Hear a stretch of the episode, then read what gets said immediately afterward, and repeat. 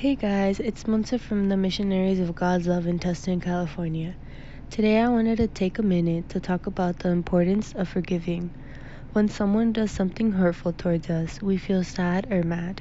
We hold grudges against them and feel that hate in our heart. Although in the moment we might feel like we could never forgive them, just think about the peace that you would feel if you let go of that hate and anger.